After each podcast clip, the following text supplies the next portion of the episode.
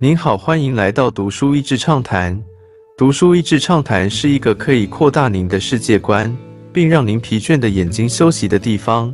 短短三到五分钟的时间，无论是在家中，或是在去某个地方的途中，还是在咖啡厅放松身心，都适合。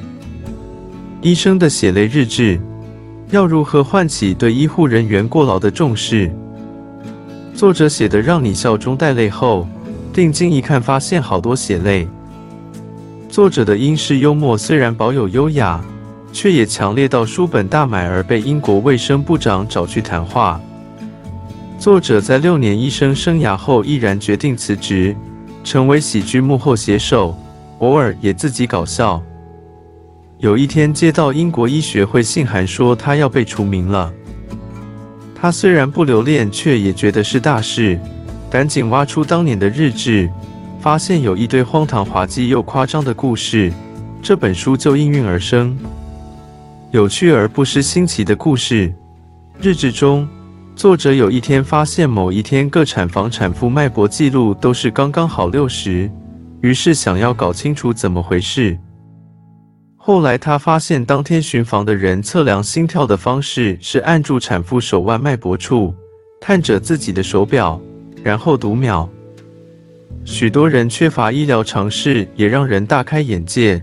就不要说他因为是妇产科医生，人们会放一些稀奇古怪的东西在自己体内，而且不是十八禁的理由，一般更瞎。作者有一回问孕妇：“你现在是几周了？”只见该女士迟迟算不出来。就在作者想说答案应该介于三到四十吧。那名女子才支吾的回答：“以年来说，我差不多三十二岁，但我真的一时无法换算成几周耶。紧绷工作的职业病。有一回，他和朋友去吃饭，点餐之后把叫号器 （buzzer） 拿在手上继续聊天。当震动时，他反射式的跳起来，就要冲回医院了。”这时他才发现，原来点餐叫号器的震动频率跟医院待命的 call 机是一样的。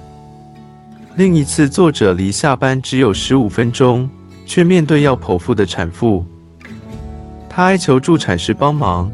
他说按规定不行。他说那我提前休十五分钟。助产士说按规定不行。他使出苦肉计，拜托了，今天我生日耶。助产士冷冷的回答：“这里是产房，每天都是某人的生日。”有看过类似《实习医生》等电视剧的，大概都有点概念。实习医生的生活真的这么夸张？也发现原来之前看那些影集，我还学了很多医学术语。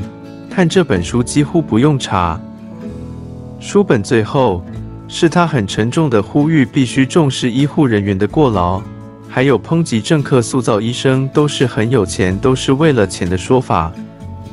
他在这本再版中提到，许多人问他可以怎么帮忙呢？他说，其实一个很简单的动作，就是问候一下自己的医生，然后让他们感受到自己也是人，不是神，可以被体谅，可以稍微喘息。今天的内容就到此为止了。